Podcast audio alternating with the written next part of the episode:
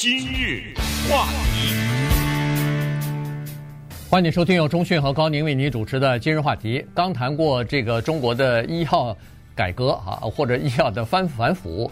呃，那么现在呢，呃，我们就接下来聊一下美国的医生的收入哈，因为在呃中国大陆呢，刚才说了。呃，当然，现在大医院、什么名牌医院里边的那些医生，有的收入也不低哈。但是总体来说呢，他们的工资是属于偏低的。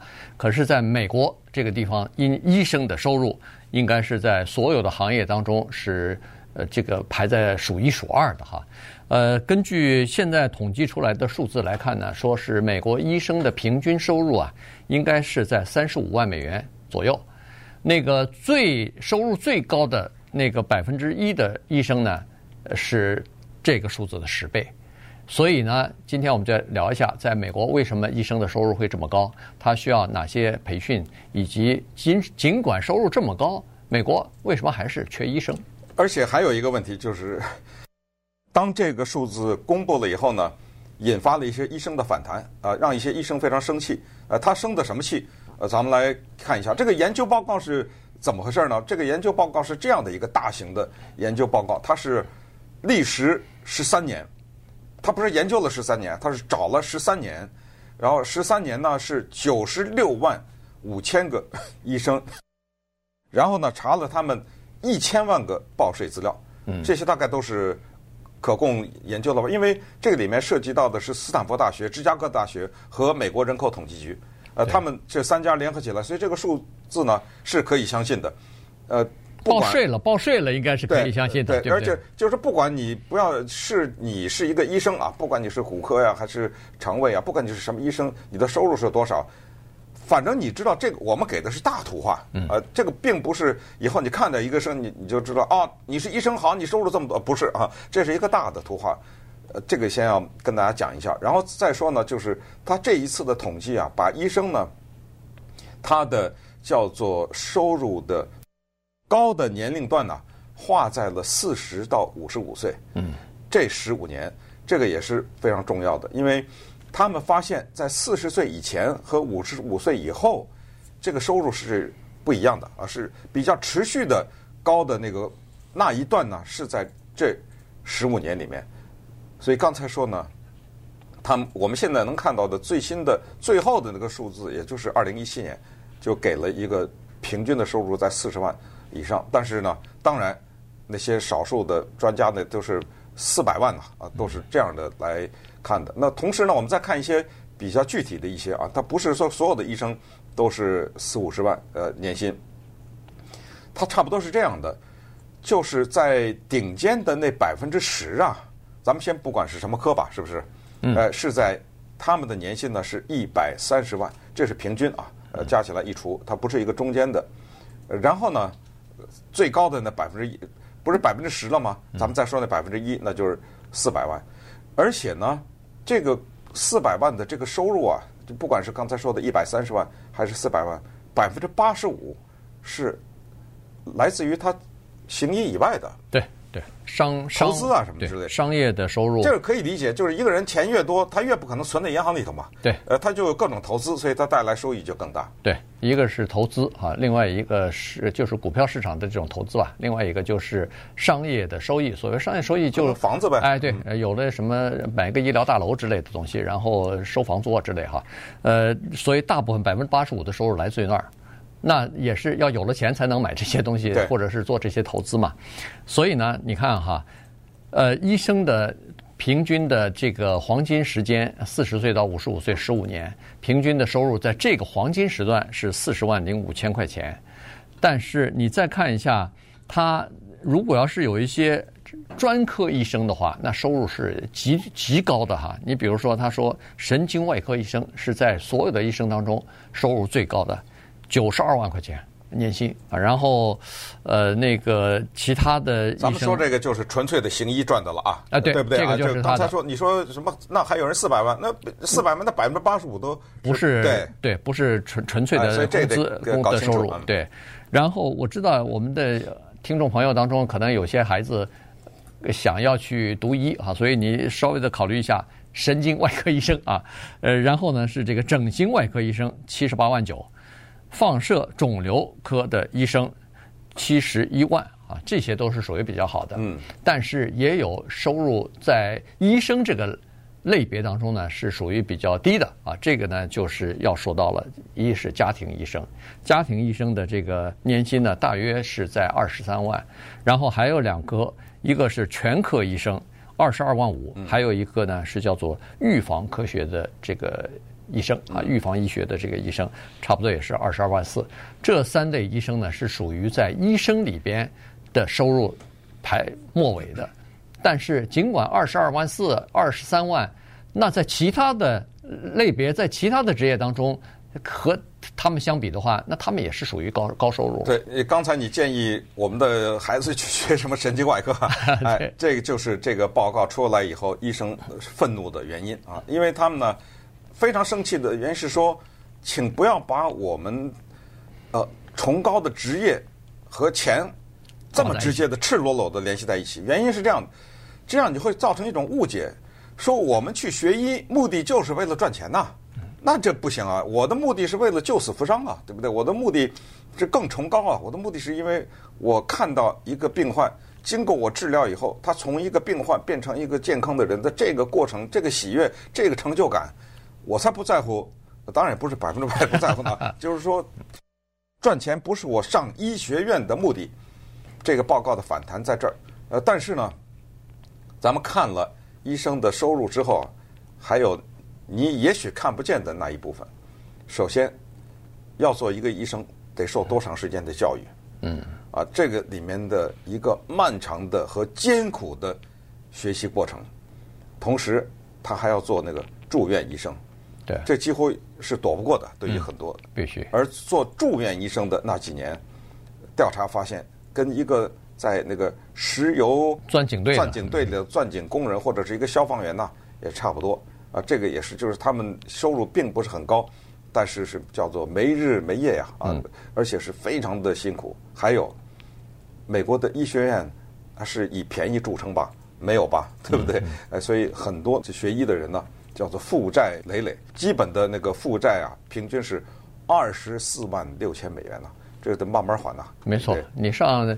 呃，不管是四年还是五呃还是多少年的这个医学院，每年现在可能都还不止了。你如果是全部借这个呃学生贷款的话，可能还不止呢哈，因为他除了学费以外，还有什么生活费呢？还有吃啊、住啊、交通啊这些东西呢。所以平均是二十四万六啊。所以当然了，二十四万六对于一个医生来说，如果你是一个呃就是咱们说普通的医生哈，那你一生当中所赚的钱是多少呢？有统计。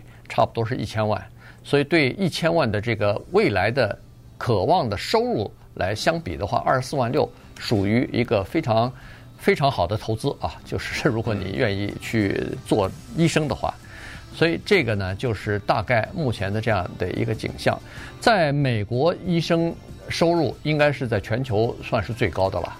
呃，美国的医生的收入是德国医生比德国的医生高出百分之五十，比英国的医生高出一倍来，高出百分之百，哎，高出百分之百，呃，这个是这样的情况。但是呢，在美国居然还有这个医生啊不够用的情况，呃，然后还有医生短缺的情况，这里头呢就涉及到一个政策的问题了。在咱们这个稍待一会儿来看一下啊，这个跟八十年代的政策居然有关系。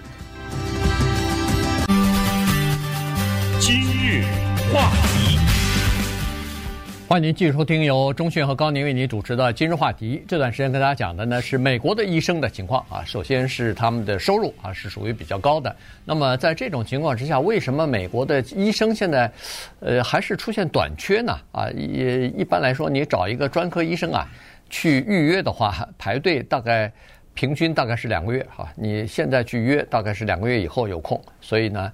呃，大概是这么一个情况。呃，家庭医生有的时候你本星期也约不到啊，有的时候可能会约到下个星期去。所以这个情况呢，据说是从一九八十年代的一个政策有关系哈，它对整个的这个呃医疗的这个系统啊产生了一个影响。在一九八十年代呢，有一个呃联邦的一个咨询委员会给联邦政府呢就编写了一份报告。那么这个咨询委员会呢，它的任务就是说要确保美国的医生啊不会太不会太少。但也不能太多。那么他们这份报告呢，发现说，当时的这个美国是处于一个叫做医生扩张的时期，要这个医生会大量的培养出来以后呢，将来会充斥市场。那么在这种情况之下呢，美国政府迅速的就采取了一个行动啊，所谓的行动就是减少给医疗系统的，尤其是像什么住院医生啊，呃，什么培训制度啊的拨款。这时候呢，就你看他那个政策。这个政策下来以后，你当年第二年看不出反应，但是十年、二十年过去，三十年过去以后呢，这个反应就来了。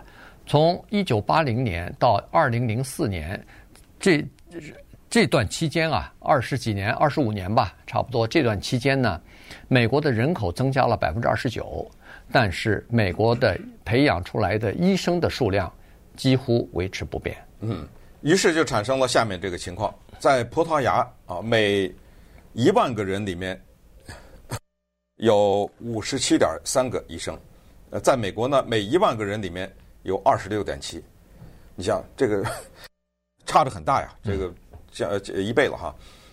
当呃人普通的人啊和医生的比例是差距很大的时候，除了刚才说的那种看病排队，你知道就会产生下一个问题。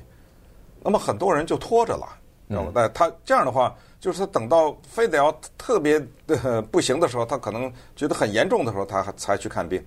其实呢，也有人做过这个计算，这个就是经济学的问题了啊，就是研究美国的医疗花费的问题。这个咱们老百姓可能搞不明白。但是举一个不恰当的例子啊，呃，因为这个肯定是一个很粗的例子。我们说这个电影啊，一个电影。两个小时里面的电影明星越多，这个电影成本肯定越高嘛，对不对？对。那于是就说，干嘛请这么多明星啊？把一个电影搞得这么贵？但是反过来有这么一个道理：这明星越多，说说不定这个票卖得越好呢，是不是？说不定能收回来呢。在这个里面就有这个关系。那么把它用在医疗界呢，有人就这么说：说当时啊，八十年代的时候控制医生的数量，是说啊，在整个的这个国家的医疗预算当中呢，医生的花费。占的非常的多，所以我们要控制。可是有人说，你不要忘了呀，当医生多的时候，整体的这个健康的人的健康的水平就改善了以后，这方面的花费又少了。嗯，啊，得什么重病什么，这个方面就少了，所以说不定能补回来呀。这是第一，就是说一个医疗体系当中，医生越多，他的这个花费越高，这是肯定的。但是你不要忘了，还有另外的一面。然后人家再一算说，等会儿在美国的整体的医疗。开支当中，医生的花费只占百分之八点六啊，对，对不对？就医生的工资，对，只占百分之八点六，其实并不是很多啊。所以呢，实际上，呃，多的是其他方面的这个支出啊。所以呢，这个才是医疗体制呃这个这么昂贵的原因。另外一点呢，就是政府也突然其实也弄错了一个假设啊，也就是说，他制定政策的时候，他有一个。假设一个前提，就是在一九九七年的时候，不是通过了一个叫做呃平衡贸易法、平衡预算法案嘛？当时就把那个呃医院里边的呃一些培训的项目和费用呢冻结了。原因他们是出于这样的一个假设，就是说当时这个 HMO 啊出来以后呢，人他们呃联邦政府的一些官员。就一拍脑袋，认为说哦，HMO 出来以后呢，可能会大量的或者说是永远的减少民众对医疗这个系统或者医疗呃保健的这个需求。那对这个系统和的需求减少了，我干嘛还需要那么多医生呢？嗯，呃，于是就出于这样的一个简单的考虑呢，就造成了现在你看美国这个医生。供不应求的这个情况啊，现在短缺的情况，各个州呢采取了一些办法，比如说各个州你想，哎呀，医生少，那怎么办呢？我病患这么多，需求这么多，好吧，于是他们采取的做法是这样的：多增加叫做注册护士，多增加医生助理这两个职业。所以注册护士的呃人数呢，现在基本上在过去的二十年里边增加了一倍，医生助理的人数增加了两倍。